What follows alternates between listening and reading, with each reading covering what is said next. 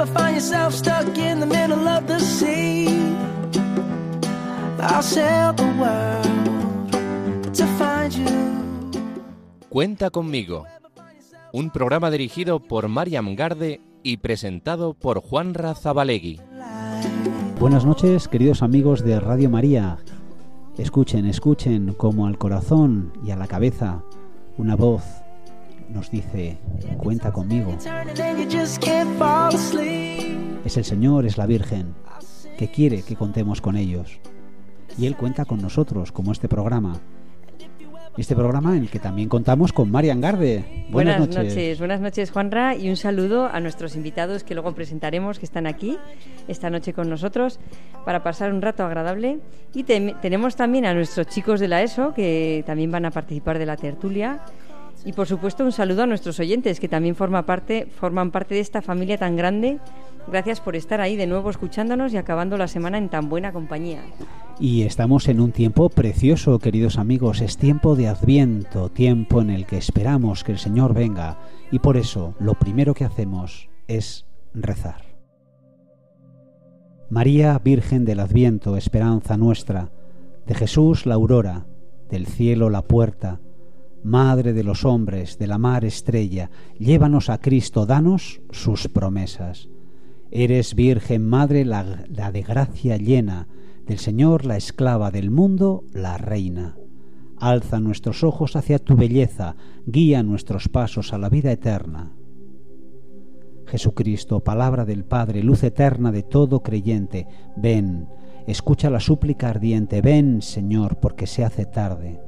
Cuando el mundo dormía en tinieblas, en tu amor tú quisiste ayudarlo y trajiste viniendo a la tierra esa vida que puede salvarlo. Ven a nosotros, ven en el silencio que madura la espera, en el amor que todo lo llena. Con María la iglesia te aguarda, con anhelos de esposa y madre, reúne a tus hijos en vela para juntos poder esperarte. Ven, Señor, en tu gloria. Ven. You can count on Bueno, pues vamos a empezar nuestro programa que hoy tiene pues muchas cosas, no sé si nos va a dar tiempo a todo, Marian. Empezaremos primero presentando a nuestros colaboradores, ¿te parece? Muy bien. Aquí están Mario. Buenas noches, Mario. Buenas noches. Hola, Leire, ¿qué tal? Buenas noches, bien, bueno, bien. qué Con gusto, ganas. con ganas. Sí, Jo, sí. Pues qué más, esto es fantástico. Y como saben todos ustedes, tendremos varias partes. Una primera parte en la que estaremos con nuestros invitados que pasaremos ahora a presentarles. A continuación, nuestro amigo y colaborador Carlos Colina con la sección Entre Pupitres, que esta vez nos hemos adentrado en las aulas de primero y segundo de la ESO con el móvil, pero con el móvil bien utilizado de- a Ojalá, modo ojalá. grabadora. Qué Y nos, peligro. ha- nos han contado eh, muchas opiniones sobre el tema que vamos a tratar, que luego, luego nos irás contando, ¿no? Qué bien, será como una segunda parte después de ese, de ese apartado de Carlos Colina en el que encendemos ese tema que será, creo, el compromiso. Qué Eso interesante, es, qué bonito. tema que da mucho juego. Mucho juego. Y, y después tendremos la sección con el padre David Galarza desde el Colegio Sagrado Corazón de Vera, anécdotas culturales, que Como nos, siempre. nos contarán cosas sobre el Adviento. Mm, mucho, mucha enjundia siempre el padre de David Galarza y esos niños colaboradores fantásticos. Y acabaremos después con alguna canción, ¿no? Siempre, en ese tiempo de Adviento, además, hay una canción que puede ser bonita y creo que te gustará, María. Seguro, seguro. Ojalá. Pues nada, sin más dilación, vamos a presentar a nuestros queridos invitados. Tres jóvenes, tres maravillosos jóvenes que son Ana Hermoso de Mendoza. Buenas noches. Hola, buenas noches. Qué gusto. También tenemos a Esther García Ayerra. ¿Lo he dicho bien? Sí, está muy bien. Buenas noches. Buenas noches, Esther. Y un chico aquí, Javier Jaso Echeverría. Buenas noches, Javier. Buenas noches. Oye, encantadísimos de que estéis con nosotros porque nos vais a contar muchas cosas. A ver, estos jóvenes son jóvenes que ya estáis trabajando, estudiando. Javier, ¿tú qué estás haciendo ahora? Trabajando, trabajando ya, ya era hora, la verdad. Muchos años de formación y ahora ya podemos decir que estamos trabajando y ganando un salario. Bueno, qué bien, aportando, qué bien. Y joven, muy joven, son muy jóvenes, queridos amigos de Radio María. Estos jóvenes tenemos aquí y tenemos a Esther. Esther, ¿tú qué haces ahora? ¿Estudias, trabajas? Eh, sí, soy maestra de mm, educación primaria en un colegio en, en Allegui. Ah, qué bonito, qué bien. Bueno, y tenemos aquí a Ana Hermoso de Mendoza. ¿Tú también estudias, trabajas, qué haces? Yo estoy trabajando también en recursos humanos en una empresa aquí de Pamplona. Bueno, jóvenes trabajadores aportando, pero nos interesan de vosotros otras cosas en este programa. Es un poco vuestro testimonio de vida, vuestro testimonio de fe. Y entonces vamos a pasar ahora a nuestros queridos amigos, colaboradores Mario, Leire, para que os hagan unas pequeñas preguntitas un poquito personales. Venga, adelante. Bueno, pues a mí me gustaría preguntaros, lo primero de todo, es si habéis sido siempre personas de fe, si siempre habéis tenido la Iglesia, Jesús, para apoyaros en ellos. Pues físicamente te diría que sí. Eh, yo vengo de una familia cristiana, pero al final yo pienso que la fe es cuando tú decides eh, verdaderamente vivir de cara, de cara a Dios. También es cierto que no, aunque ahora mismo pueda decir que voy a la iglesia frecuentemente, pues eh, veo que al final la fe hay que ganarla todos los días y hay que pedirla todos los días. Entonces, pues eso es, eso es lo importante de ponerte cara a Dios todos los días. Qué bien. Ana, ¿tú qué nos, qué nos dices? Así como preguntaba Lire, ¿siempre has sido una persona de fe? ¿La has tenido siempre presente? Bueno, la verdad es que mi familia sí que es una familia católica, es una familia católica, pero quizá en los comienzos, yo recuerdo en mi infancia, era más algo tradicional, de misa los domingos, de rezar por las noches. Entonces, bueno, también mi familia ha tenido un proceso de fe y de conversión que, que indirectamente y directamente pues eh, ha hecho mella en, en, en mí y en, mis hermanos. Y en mi caso, bueno, pues poco a poco se ha ido desarrollando más, eh, pero bueno, ya, ya hablaremos más tarde, ¿no? Ha habido como momentos clave en, en esas vivencias de fe, ¿no? Que han sido impulsos. Qué bien, pues nos vas a contar después la familia, dices, ¿verdad, Ana? Qué gusto dicer. es, sí. Tú, como decía Leire, siempre has sido una persona de fe. Eh, bueno, yo comparto un poco la respuesta con Javi. Eh, eh, vengo de una familia eh, cristiana y me han transmitido la fe desde pequeña, pero mm, yo creo que la fe no es de un día para siempre o de lo que recibiste para siempre, sino que es, un, es algo que mm, lo peleas cada día, es un combate diario. Qué bien, es un don extraordinario. Mario, ¿tú qué les quieres preguntar? Bueno, a mí me gustaría preguntaros, para vosotros, ¿qué significa el compromiso? Muy buena pregunta y, y, ojalá pudiera respondértela de manera correcta. El compromiso, pues yo pienso que es eh, cuando una persona eh, en su libertad decide eh, empezar un, un, proyecto nuevo, ya sea comprometerse consigo mismo o, o con otra persona. Pero como decía, es muy importante tener esta libertad y ser consciente de, de, lo que se afrenta una persona para poder comprometerte de verdad. Qué bien, Esther, ¿tú qué nos dices del compromiso? Pues yo del compromiso eh, diría que mm, es la capacidad de, dar una respuesta libre a, una propuesta, ¿no? Y bueno, yo creo que, mm, que no es fácil, pero bueno, eh, tenemos la suerte de que tenemos la fe y eh, nos, Jesucristo nos capacita para dar estas respuestas a, a, a, las propuestas que nos surgen en nuestra vida. Ana. Bueno, yo más que nada añadir un poco a lo que han comentado mis compañeros. Creo que el compromiso, eh, eso es una respuesta a una invitación libre, pero también está muy relacionada con el discernimiento, ¿no? Porque para poder comprometerte con algo creo que es muy importante separar la paja de, de, del grano. Entonces, eh, el compromiso es algo también que, bueno, que requiere tiempo y, y ponerlo de cara a Dios para tener la fuerza y saber qué es, cuál es la mejor decisión ¿no? que, que, que elegir y que escoger. Oye, pues ha sido Mario muy directo en tu pregunta, qué maravilla. Y precisamente por este tema vamos a enlazar con nuestro amigo Carlos Colina, que creo que del compromiso sabe algo y también los colaboradores que están con él. Carlos, buenas noches y adelante, cuéntanos, cuéntanos.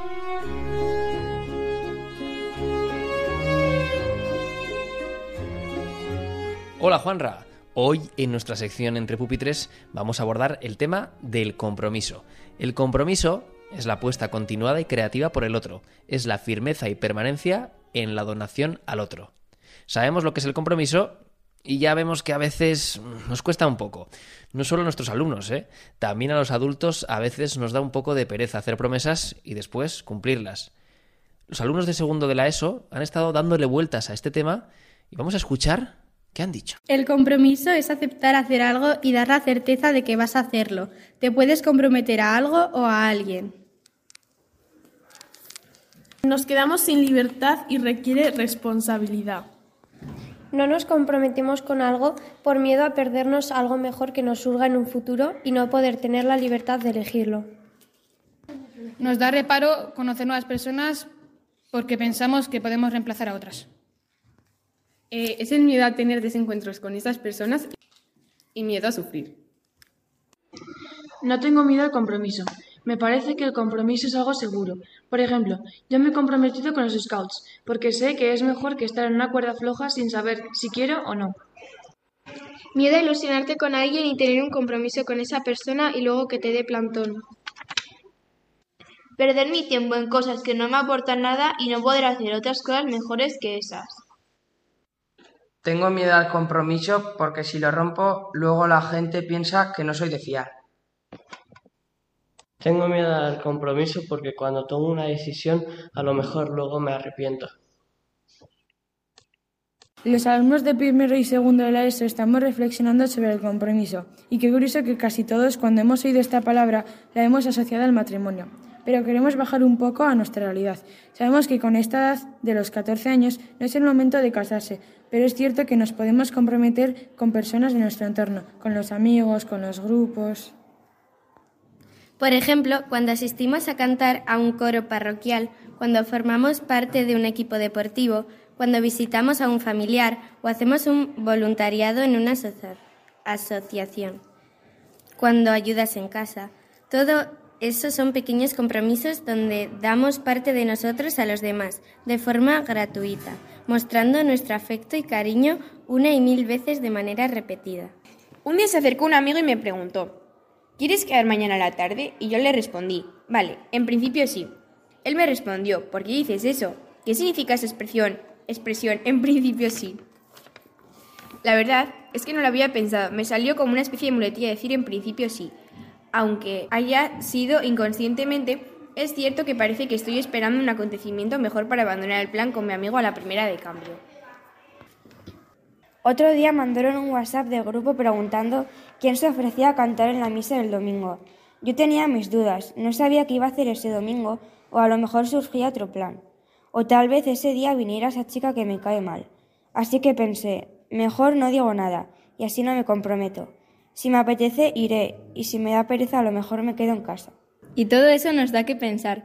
¿Por qué tengo tanto miedo al compromiso? ¿Por qué me cuesta decidirme? ¿Qué pasa por mi cabeza cuando alguien me pide que le regale mi amistad, mi tiempo o mis talentos? En el primer caso, no hubiera sido mejor responder con más seguridad, un sí rotundo lleno de determinación, que exprese el convencimiento del aprecio que le tengo a esa persona. Un claro que sí, es el mejor plan que tengo.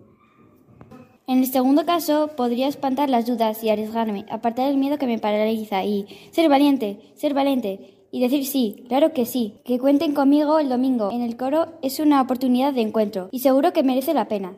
Sí, porque la pereza la puedo vencer, sí, porque los desencuentros los puedo acoger como parte de mi vida, sí, porque si pasa algo realmente y no puedo ir, tampoco pasa nada. Pero me siento libre y por eso que me siento libre escojo el compromiso. Inseguridad en la toma de decisiones, inseguridad en si seré capaz de responder a ese compromiso, miedo a que salga mal, preocupación por el futuro o miedo a que nos traicionen y nos den el plantón. Ante el compromiso parece que hay un sentimiento común, el miedo. Con estas sencillas reflexiones os damos tema para hablar en el programa de hoy y seguro que podéis sacar alguna conclusión. Un saludo y buenas noches.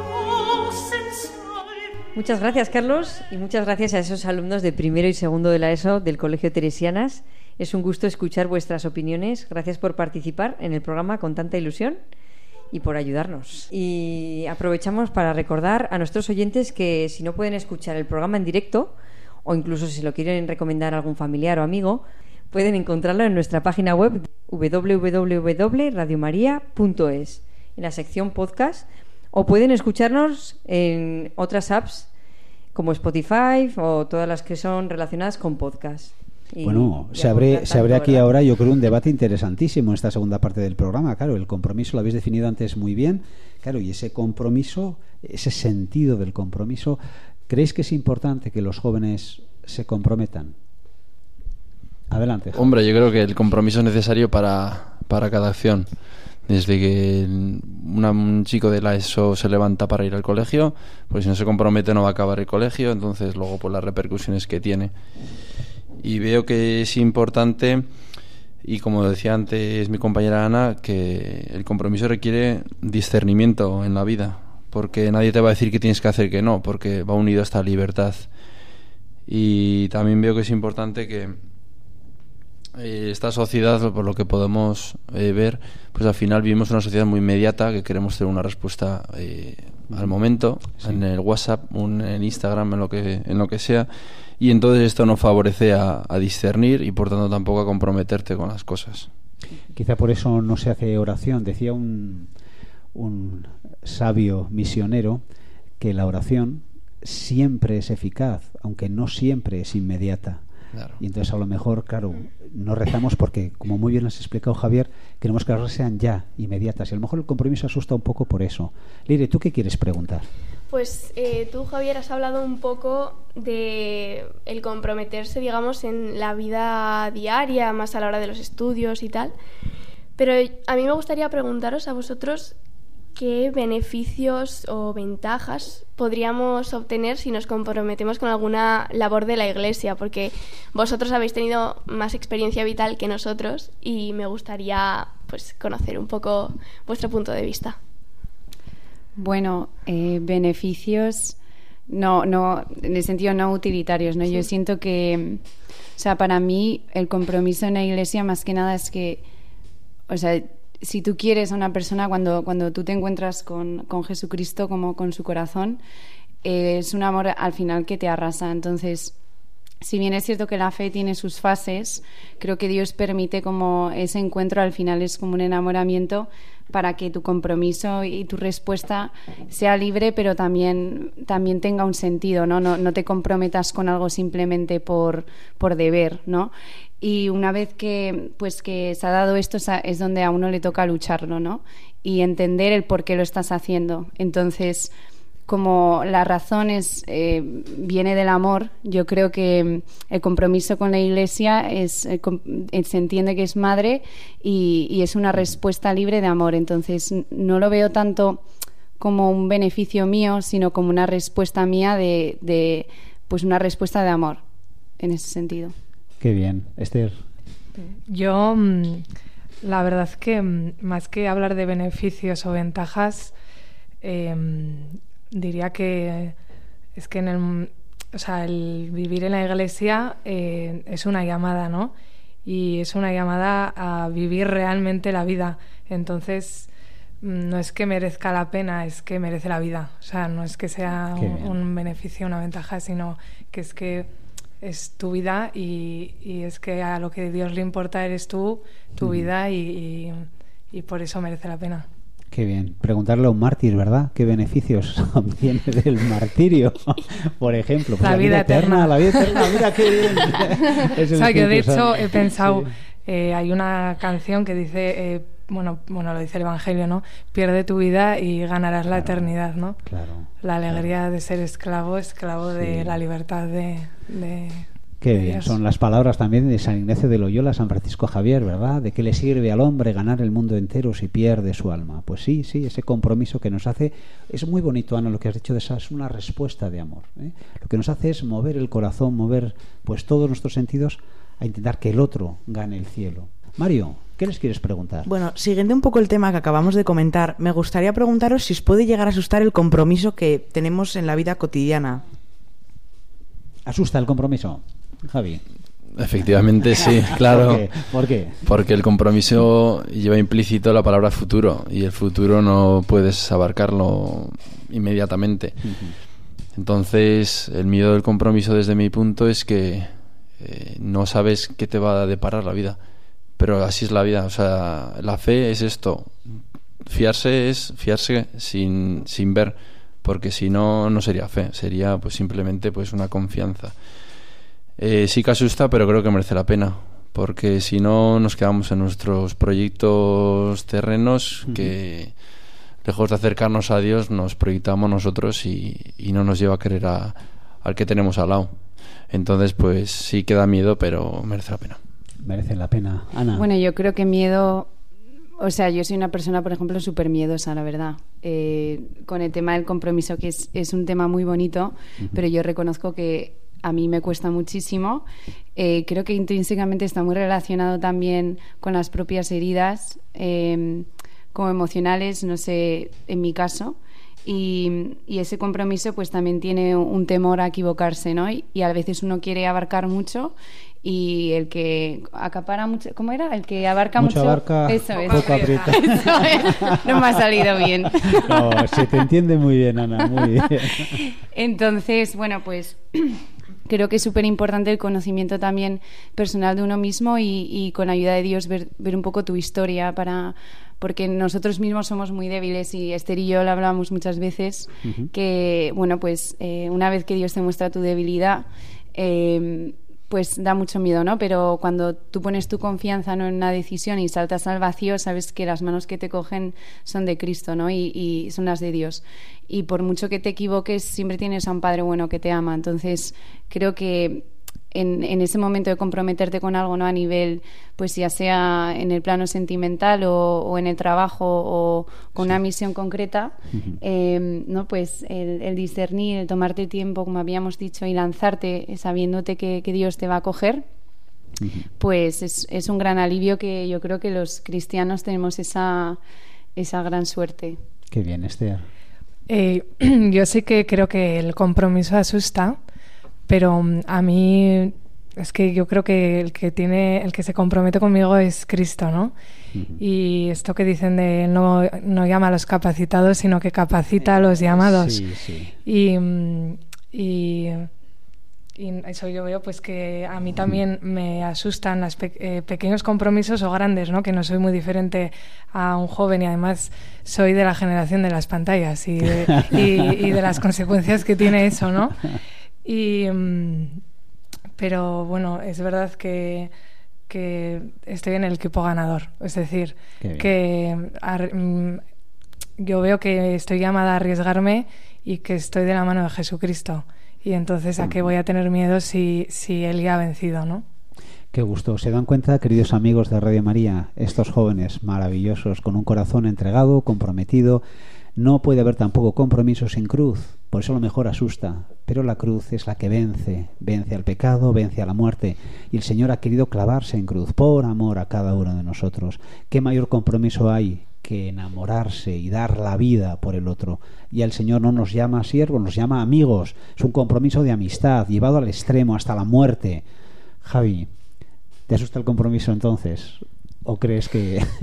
sí, pero yo creo que el compromiso da más frutos que vivir una vida, eh, por así decirlo, yo la estoy enfocando más una vida eh, conyugal. Uh -huh. Pienso que, pues sí queda miedo porque al final no sabes cómo vas a ser cuando, cuando te cases o cuando o si tienes hijos o si no te da de Dios hijos. Cómo responderás ante este sufrimiento y más en, en, en un en, cuando estás en pareja pero Dios pues nos concede estos sacramentos en este caso el sacramento del matrimonio y otros sacramentos pues para poder eh, continuar y, y, ver que Dios se ha comprometido antes con nosotros entonces pues como decía antes Esther pues ya, ya está ganada la, la batalla Qué bien, el compromiso como respuesta a una llamada, a una vocación ¿eh? y lo has hecho muy bien, a la vida matrimonial pero también al sacerdocio también a la vida consagrada qué compromiso. El Señor a lo mejor es que yo creo que nos quiere tan felices, tan felices, ¿verdad, Marian? Sí, ¿Mm? sí. De hecho, yo estaba pensando, eh, al hilo de lo que decís, que al final cada uno tiene que buscar su misión en el mundo y nuestro compromiso es encontrar lo que Dios quiere para nosotros, ¿no? Que los compromisos, bueno, como habéis dicho, ¿no? Que la palabra discernimiento, pues para nuestros adolescentes que a lo mejor no entienden muy bien qué significa eso, sí. pues es el ir viendo ¿no? cuál es tu lugar, tu, tu, lugar correcto, no, no el lugar que tú te has empeñado en, en, en estar, ¿no? sino el, el, que Dios quiere para ti. Mm. Y luego, eh, pues eh, ya veo que tenéis cosas en común con los adolescentes que, que, nos acaban de hablar en el podcast, ¿no? Y es verdad que ellos cuando les hicimos las preguntas, que yo fui testigo, lo primero que pensaban en el compromiso era en el matrimonio, ¿no? y, y ellos mismos lo, lo reconocen, ¿no? Y luego ya fueron viendo que se podían comprometer con más cosas, ¿no? Que lo habéis ido diciendo. Entonces yo os quería preguntar, eh, además ya habéis sacado el tema del matrimonio, ¿cómo tienes claro que la persona que tienes al lado eh, y que ya llevas un tiempo conociéndola, ¿cómo sabes que es la persona de tu vida? Eh, yo me repito un poco porque yo creo que nunca sabemos al 100% eh, cuando algo es lo que tienes que hacer. Al final es atreverse y, confiar. Eh, pues estás de noviazgo, por así ponerlo, o estás dudando entre entrar al seminario o a un monasterio. Nunca vas a tener al 100% claro eh, si es lo tuyo, pero sí que requiere un previo discernimiento, un previo ejercicio, entrenamiento, por así decirlo, en el que tú tienes que ver si verdaderamente es la vocación a la que Dios te está llamando. Entonces, al final, pues es ver dónde Dios está en paz, dónde Dios te concede esa paz, pero también teniendo en cuenta que eh, el demonio te va a atacar siempre, porque siempre lo, lo que quiere el demonio siempre es alejarte de la vocación de Dios. Entonces, cuando tú llegas a conocer la vocación que Dios te ha encomendado, pues es cuando más te va a atacar el demonio. Qué bien. Mira, Ana, habías dicho una cosa muy bonita y es que el compromiso es una respuesta de amor. Entonces, ante la llamada del Señor, una respuesta de amor. Eso me gustaría eh, que un poquito pues fuera calando, profundizando y al que está a lo mejor con dudas y está en ese discernimiento que decís, que tenga claro que es una respuesta de amor. Qué bonito. Esther, ¿querías comentar alguna cosita? Eh, sí, yo quería decir que el tiempo de noviazgo es muy importante porque mm, al matrimonio hay que ir libre, ¿no? Y esa decisión hay que tomarla en libertad. Entonces es un tiempo de discernimiento muy importante y, y bueno, yo creo que Dios eh, no te propone eso y el- esa vocación y entre dos personas tenéis que discernir si, eh, bueno, eh, para mí es un- muy importante que los dos tengan fe, que tengan discernimiento Sí, sí, y si te está llamando con esa persona a, a ese, a ese sacramento. Y por eso es importante el tiempo de discernimiento en el noviazgo. Fíjate las promesas matrimoniales si son un compromiso serio. Porque decimos en la salud, en la enfermedad, en la abundancia, en la pobreza, cuando nos vayan bien las cosas, cuando no nos vayan tan bien, fíjate, te comprometes para siempre. Esto hoy, ¿cómo no va a asustar a nuestro mundo? Decía muy bien antes Javier, que busca la inmediatez. Las promesas del, del matrimonio son un compromiso, vamos, y no queremos las promesas sacerdotales, las promesas también en la vocación religiosa, la vida consagrada. El compromiso puede asustar, pero es una respuesta de amor, ¿verdad que sí, Ana? Me quedo con eso. Me ha gustado es. mucho, ¿sabes? Me ha gustado mucho, respuesta de amor. Y además también aprovechamos ahora para, luego seguimos un poquito, para dar paso a ese sacerdote que ha dado su respuesta de amor, que es el padre David Galarza, que tiene su sección maravillosa con esos niños con los que trabaja allí en Vera, en ese colegio de Navarra, y en el que, como saben ustedes, se llama este programa, esta parte del programa, anécdotas Culturales. Adelante, David.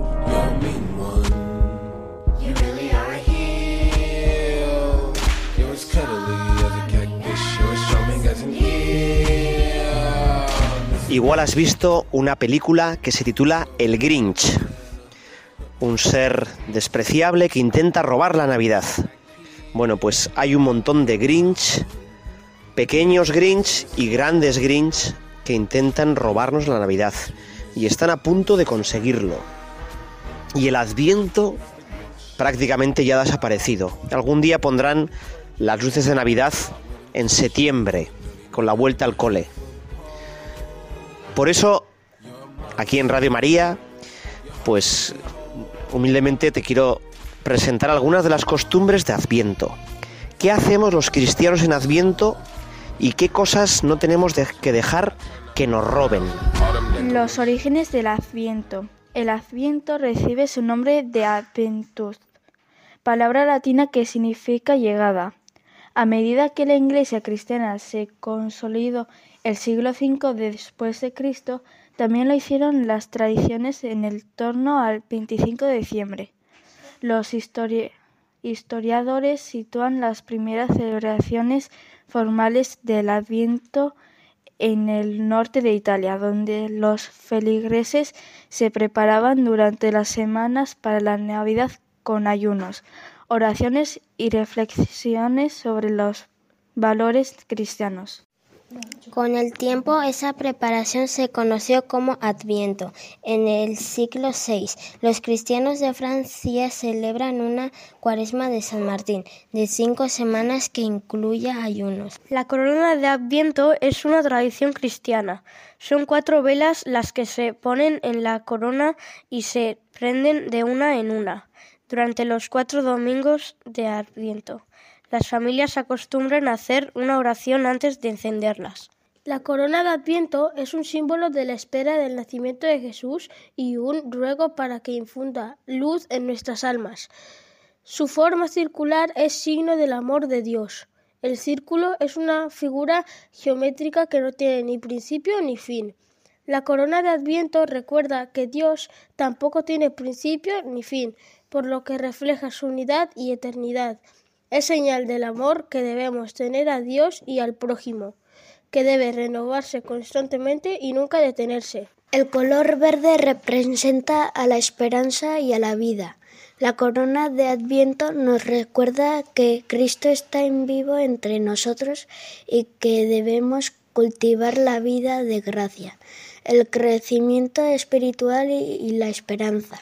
Después de haber visto cómo surge el Adviento, como una preparación para la Navidad, pero mucho más que una preparación de la Navidad, cómo surge el Adviento en Italia, la devoción que hay en Francia, la corona de Adviento, que entronca con grandes tradiciones, vamos a ver tradiciones de Adviento en el mundo. Una de las más bonitas y más arraigada es Alemania.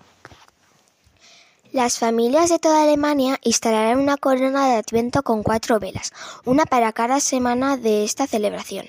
Pueden reunirse alrededor de esta cada domingo para cantar villancicos y encender otra vela. Y hacen unos dulces especiales para el Adviento y para la Navidad. Vamos a ver cómo se llama.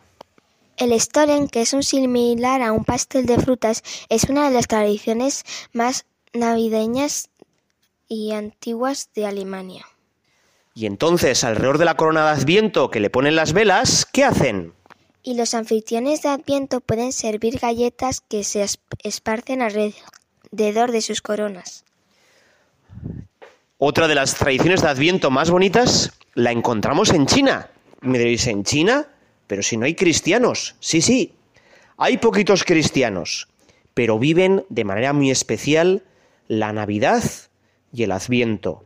Y han colaborado con su propia cultura a crear una gran tradición del Adviento. Vamos a escucharla. Los cristianos chinos iluminan sus hogares con linternas de papel de colores durante el Adviento. Suelen ser de papel rojos y los colocan en las ventanas en forma de pagodas. Siguen muchas de las tradiciones que trajeron los misioneros occidentales. Muy bien. Pues qué bonito sería que cada uno tuviera su propia tradición de Adviento. ¿Cómo vas a preparar tu corazón, tu alma, para que nazca Jesucristo dentro de ti? Ojalá en este tiempo de Adviento de verdad tu corazón sea una buena cuna para que en él nazca Jesús. Precisamente en México sigue una tradición que se llama las posadas. Hacer de nuestro corazón una posada. Vamos a ver esta tradición tan bonita de México. El Adviento en México trae las ceremonias religiosas conocidas como las posadas. Esta celebración de nueve días que marca el viaje de María y José se lleva a cabo del 16 al 24 de diciembre. Cada noche, en ciudades y pueblos de todo el país, un niño disfrazado de ángel encabeza una procesión, generalmente compuesta por niños. Van a hogares seleccionados donde se les niega la entrada, pero a menudo se les da un refrigerio. Esta costumbre también sigue en algunas partes de los Estados Unidos. Haz de tu corazón una posada para el niño Jesús. Vive el adviento, que no te lo roben, que la Navidad no sea vanidad. Hay muchos Grinch en este mundo. Vamos a defender la Navidad y el, el adviento cristiano.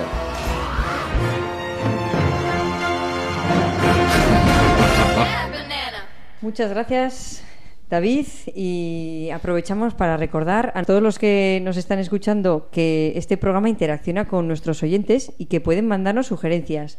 O incluso si eres estudiante de la ESO y te apetece venir a ayudarnos y estás cerca de Pamplona, nos puedes escribir al correo electrónico cuenta conmigo. Repito, cuenta conmigo. Bueno, y seguimos, seguimos con nuestros invitados, Ana Hermoso de Mendoza, Esther García Yerra y Javier Jaso Echeverría, jóvenes que están ahora mismo trabajando. Y estamos hablando sobre el compromiso. Y en ese compromiso, creo que algunas preguntas aún quieren nuestros magníficos colaboradores, que son Mario, Leire, haceros alguna pregunta más. Bueno, pues eh, yo con lo que ha dicho antes Javier de ese, digamos, miedo al compromiso que existe hoy en día, no sé si vosotros contáis con algún sacerdote o religioso que os acompaña y os ayuda, pues no solo en ese miedo, sino también en otros aspectos de la vida. Pues yo a día de hoy eh, no cuento con la ayuda directa, por así decirlo, personal de un sacerdote, pero sí, eh, sí voy a, estoy en una iniciación eh, cristiana, el camino neocatecumenal, que me permite pues vivir la fe más cercana y conocer pues la realidad de, de pues la vida de, de las personas que me rodean, a la gente que va a, a misa y tal. Y creo que es muy importante porque conocemos eh, verdaderamente cómo está el mundo y las necesidades y a lo que nos está llamando concretamente Jesús en este momento. Entonces yo llamo a, la- a cualquier persona que tenga esta duda de o este run run en la cabeza de decir ¿qué quiere Dios de mí? Pues que puede ir a estas iglesias y, y preguntaros sin, sin ningún compromiso. Yo, al igual que Javi, mm, también estoy en esta iniciación cristiana del Camino Neocatecumenal y diría que, mm, que en mí, eh, bueno, decía, si hay algún sacerdote, ¿no? Yo pues tengo eh, una comunidad, unos catequistas que, que me ayudan en, este, en el discernimiento que hablábamos antes y, mm, y diría que en mí se va haciendo poco a poco una nueva Esther, ¿no? Una nueva Esther en Jesucristo. Qué bien. O sea, que todo va siendo nuevo según el amor de Jesucristo. Qué bien, creciendo en ese amor, ¿verdad? Sí. En esa respuesta. Y Ana, Eh, bueno, yo, perdón, yo sí que tengo mi director espiritual. Eh, aunque es verdad que yo, o sea, hablando de compromiso, reconozco que este tiempo entre el trabajo nuevo, eh, también él está muchísimas, está muy comprometido con un montón de, de asuntos, pues eh, llevamos un tiempillo sin hablar, pero me viene muy bien este podcast para recordármelo. Eh, pero sí, para mí es una persona imprescindible. Es como es, es más que un padre porque, bueno, yo estuve muchos años viviendo fuera y nunca se olvidó de mí. Siempre, siempre que tenía, siempre que necesitaba hablar, eh, contar con él, ahí estaba. eh, y siento que me, que, que me conoce, que me conoce de verdad. Y, tener a un, a un sacerdote en el que te muestra sin máscaras ¿no? y, y que te guía, lo veo fundamental porque a veces uno, uno a sí mismo no puede escuchar a Dios, ¿no? Eh, entonces, bueno, pues eh, yo creo que rezarle a Dios para tener dirección, ¿no? Como mis compañeros, unos catequistas, es, muy importante porque si no uno puede estar como gallina en un corral. y, y- y bueno, y luego religiosas, pues eh, Esther y yo sí que tenemos como amistad con, con las hermanas de Jesús Comunio y, y siempre también están disponibles para, para hablar para lo que necesites. La verdad es que son madres espirituales que son una pasada y, y como mujer, eh, pues bien. esa sensibilidad yo creo que es, es muy positiva tener las dos partes, ¿no? La Qué materna y la paterna. pues eh, vemos que estáis en movimientos apostólicos, de iglesia, siempre con la iglesia, es madre, lo habéis dicho también muy bien al principio, pero dentro de ese proceso de fe, comentamos al principio, y unido a este vivir, como vivís vuestra fe, en comunidad con otros también que la comparten con vosotros, ¿ha habido algún momento especial en vuestra vida en la que el Señor haya entrado, os haya tocado el corazón de forma más especial, os haya hecho mirar, elevar la mirada, elevar el corazón? ¿Ha habido ese momento en vuestra vida que ha hecho que ya todo cambie y el compromiso entonces sea amar al Señor ¿eh? hasta dar la vida por Él.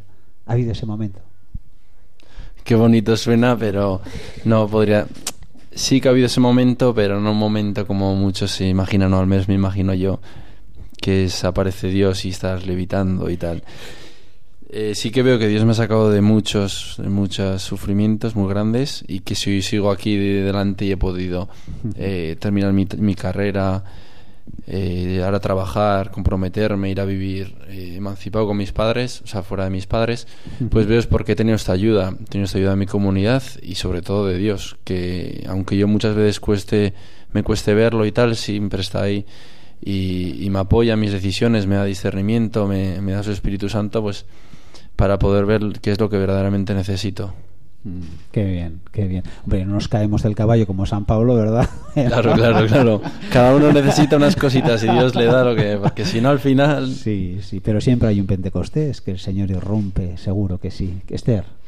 Eh, yo la verdad que, mm, claro, no, no tengo la misma, el mismo proceso de fe ahora que cuando era pequeña, ¿no? Y yo diría que, que yo he elegido esto libremente, pero también ha habido momentos, eh, sobre todo en la adolescencia, ¿no? En que pues no me importaba mucho mm, todo esto, pero eh, mis intereses eran otros como los de cualquier persona y que a veces siguen siéndolos. Ujú. Pero pues eh, yo digo que a mí Dios me ha tocado el corazón pues con acontecimientos muy concretos, ¿no? Igual enfermedad de, de algún familiar o, o muerte Sí. de, de, eh, muy muy pronto de gente cercana Sí. que a mí me ha hecho replantearme para qué estoy viviendo. O sea, Sí. siento que Dios en esos acontecimientos me estaba hablando y me estaba diciendo, eh, Esther, estás llamada al, eh, al cielo, ¿no? Eh, estás viviendo para cosas que pasan y estás poniendo tu corazón totalmente en lo que pasa. Y concretamente, pues con 16 años tuve un acontecimiento de estos y empecé a ir tomando decisiones que me llevasen a vivir pues hacia la vida eterna.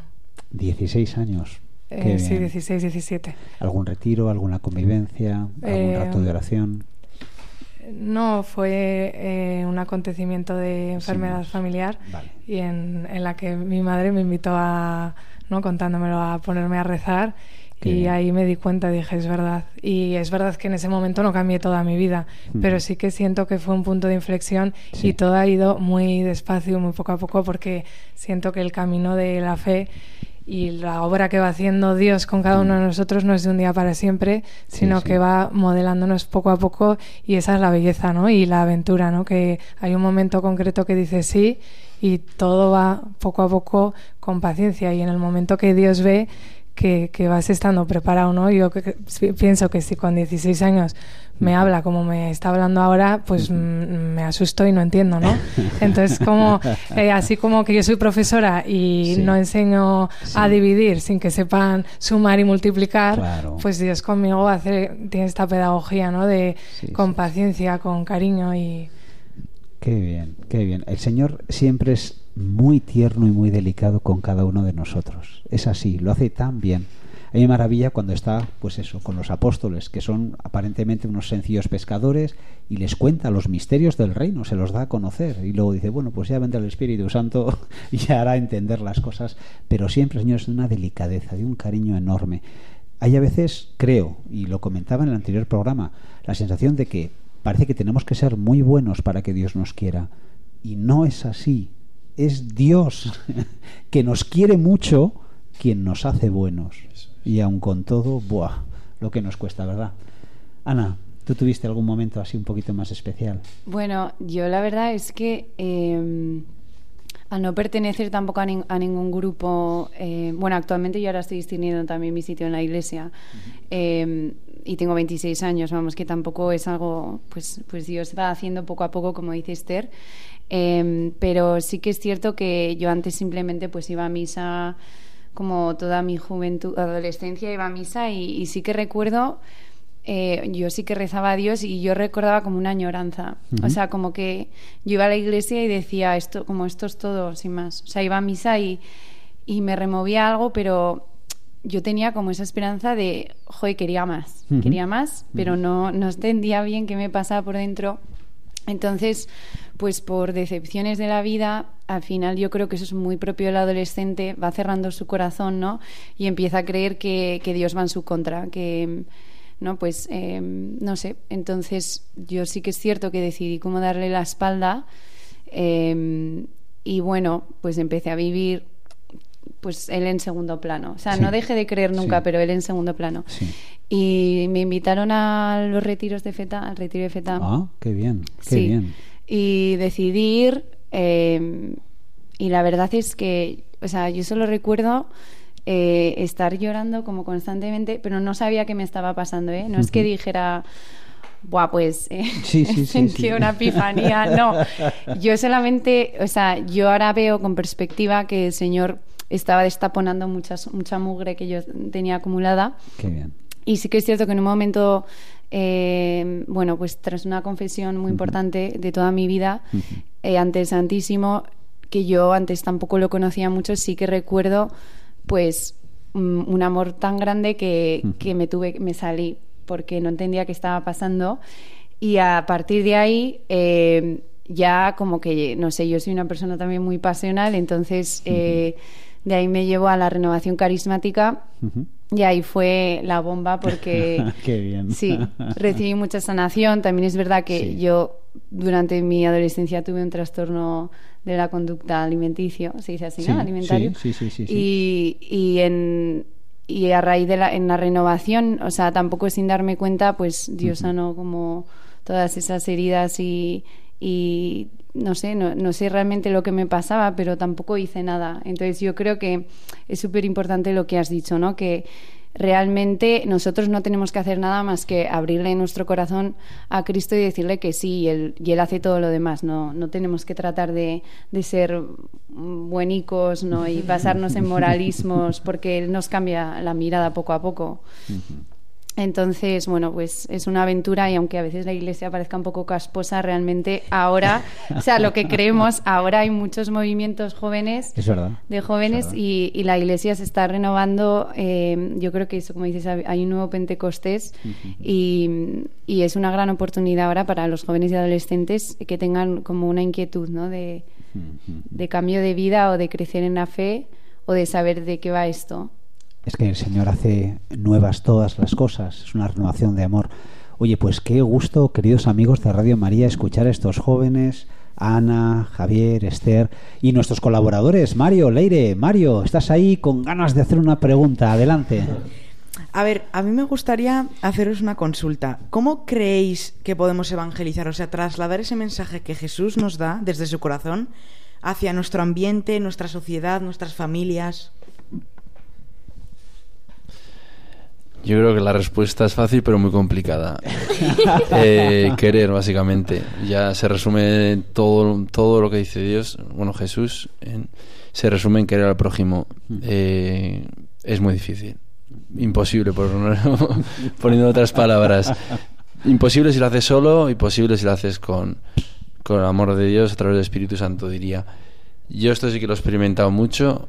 Eh, en concreto, en pedir perdón eh, a mi madre, imposible, mucho tiempo. Y un día te llega y pides perdón. ¿Y por qué? No lo sabes.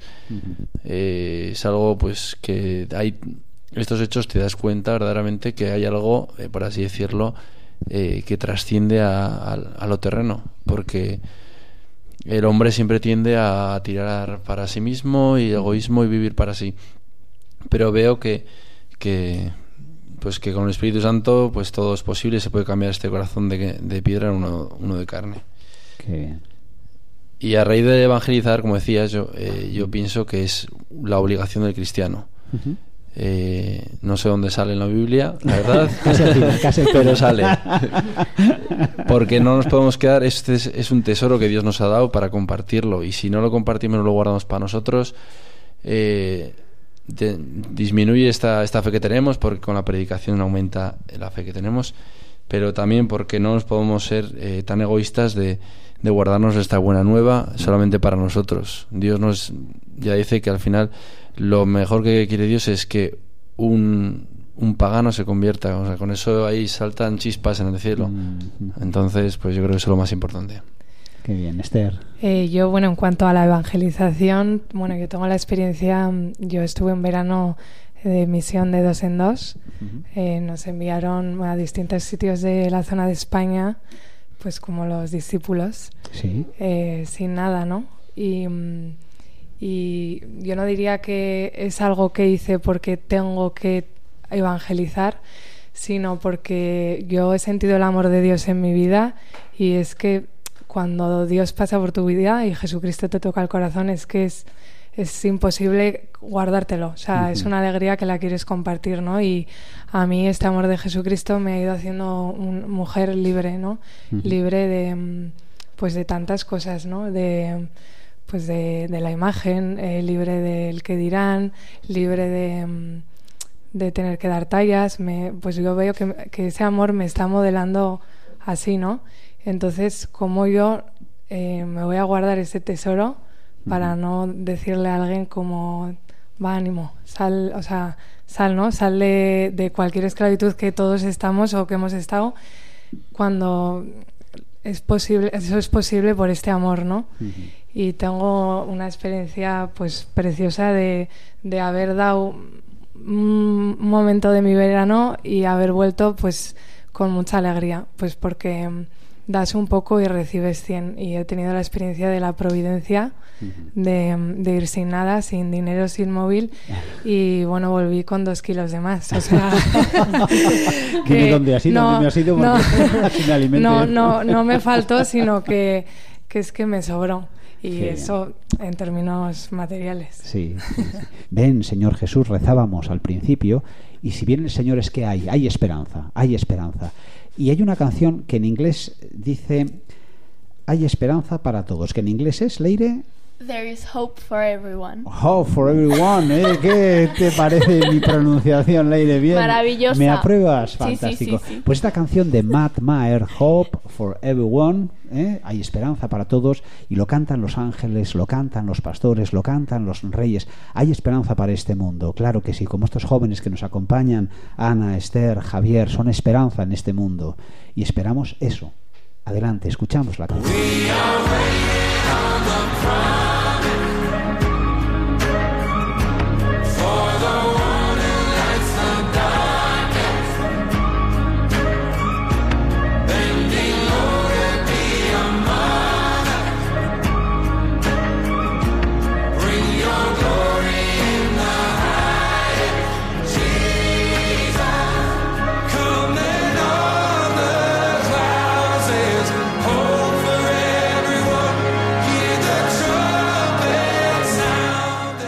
Bueno, queridos amigos, vamos a ir ya cerrando este maravilloso programa y aquí quien les habla, Juan Ramón Zabalegui, pues como en la canción, anunciarles que hay esperanza y queríamos pues ya despedirnos primero de nuestros invitados, Javier, Esther, Ana, ¿habéis estado a gusto? Me gustó, la verdad. Sí. Sí, la verdad es que hemos pasado un buen rato compartiendo estas experiencias. Ana. Yo a gustísimo. Sí. Ha estado muy bien la conversación. Pues muchísimas gracias, de verdad, Javier, ha sido una gozada escucharos. Esther, qué maravilla, Gracias qué a suerte, esos niños, esos niños, qué maravilla. Y Ana, ¿relaciones has dicho? Recursos humanos, bueno, pues a ver, eh, de todo, hay que echar aquí recursos. Ayudando a las empresas. O por como siempre, claro que sí. Hay empresas cristianas. y por supuesto, vamos a despedirnos de nuestros amigos, magníficos colaboradores. Mario, ¿has estado a gusto? Muchas gracias por invitarme lo primero y sí, he estado muy, muy a gusto, muy contento y la verdad que yo creo que este programa puede ayudar a mucha gente. Sí, Leire. Yo a gustísimo y la verdad es que me lo paso genial conociendo gente nueva y entrevistando y todo. Así Oye, que pues nada, si traéis unas pastas aún mucho mejor. Esto ahí queda, es que sí, Puedes venir más volveréis. veces, Leire. volveremos, Lo haré, volveremos. lo haré. Muchas gracias, Leire y Mario. Ha sido un placer teneros aquí, ayudándonos a hacer las preguntas. Y muchas gracias a nuestros invitados. Ha sido también un gusto escucharos hablar sobre el compromiso con tanta determinación ¿no? y con las ideas tan claras. Nos ha ayudado muchísimo y podéis venir cuando queráis, estáis invitados.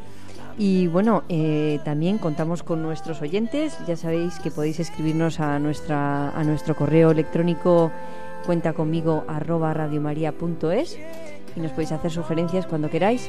Y bueno, como ya nos vemos dentro de un mes, pues podemos despedirnos deseándoos eh, que disfrutéis mucho del Adviento, de lo que queda de Adviento y sobre todo pues también que tengáis una feliz Navidad y que nos vemos el año que viene. Aquí os esperamos, contamos con vosotros. Han escuchado Cuenta conmigo, dirigido por Mariam Garde y presentado por Juan Razabalegui.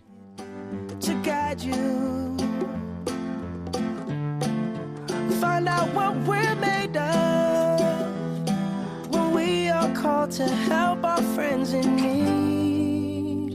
You can count on me like one, two, three, I'll be there. And I know.